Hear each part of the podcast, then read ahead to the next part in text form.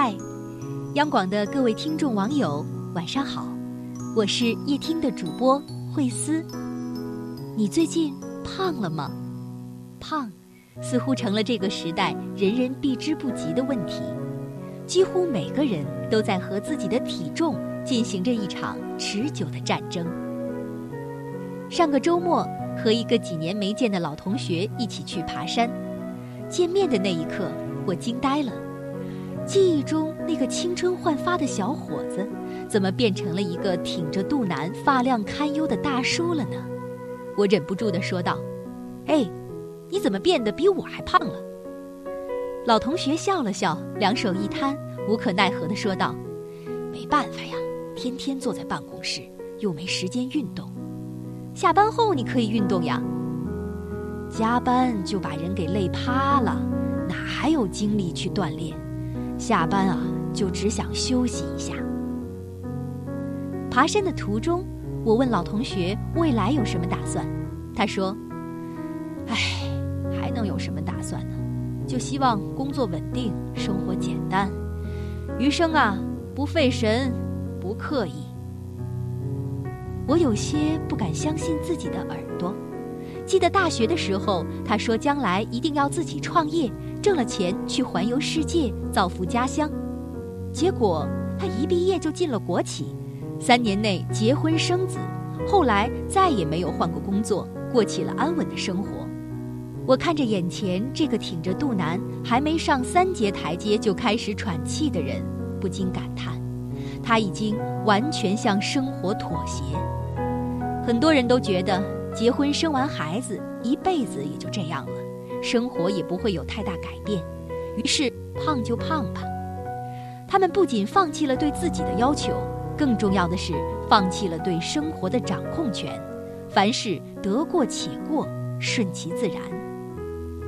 我们常说“逆水行舟，不进则退”，其实，在生活中也是这样，必须努力向上，才能保持在原地，没有一劳永逸的安稳。刚进大学的时候，室友阿蒙是一位身材苗条、有着尖下巴的不折不扣的美女，对大学生活也充满了热情，积极参加学校的各种文艺活动，还竞选学生会和班委。但是没过几个月，她突然变成了另外一个样子：上课趴在桌子上玩手机，下课躺在床上玩手机，吃饭就点外卖，到了周末几乎不下床。结果到了期末考试，他不仅挂了科，还长胖了一大圈儿，和刚进学校的时候判若两人。后来，他下定决心要改变自己，认认真真的制定了饮食计划和学习安排，晚上去操场跑步，周末去图书馆，坚持了大半个月，体重果真减了不少，人的精神状态也好了不少，眼看就要瘦回从前了。可他却放弃了，继续过起了整天躺在床上的生活。他说：“胖就胖吧，也没什么大不了的。”向生活妥协很容易，但生活却不会向他妥协。毕业时，他不仅没有拿到学位证，还频频面试被拒。我们并不是说减肥成功、改变外貌就是人生赢家，而是我们不能放弃对自己的要求。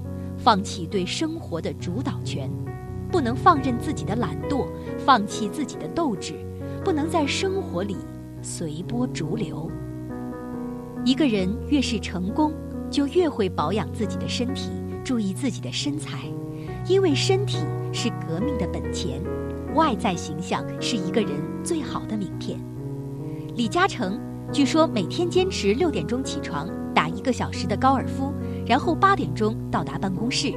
古人说：“修身齐家治国平天下。”一个人连自己的身体都把控不了，又如何把控自己的人生呢？《爱丽丝梦游仙境》里的红桃皇后说：“我们努力奔跑是为了保持在原地。如果一味地选择舒适和安逸，总有一天会被命运推向生活的沼泽，深陷泥潭。”身体是载着我们驶向未来的小船，要想把控自己的人生，得先把控好自己的身体。我是慧思，祝各位晚安。头顶的太阳燃烧着青春的余热，它从来不会放弃，照耀着我们行进。寒冬不经过，那只是迷雾的山林。走完苍老的石桥，感到潮湿的味道。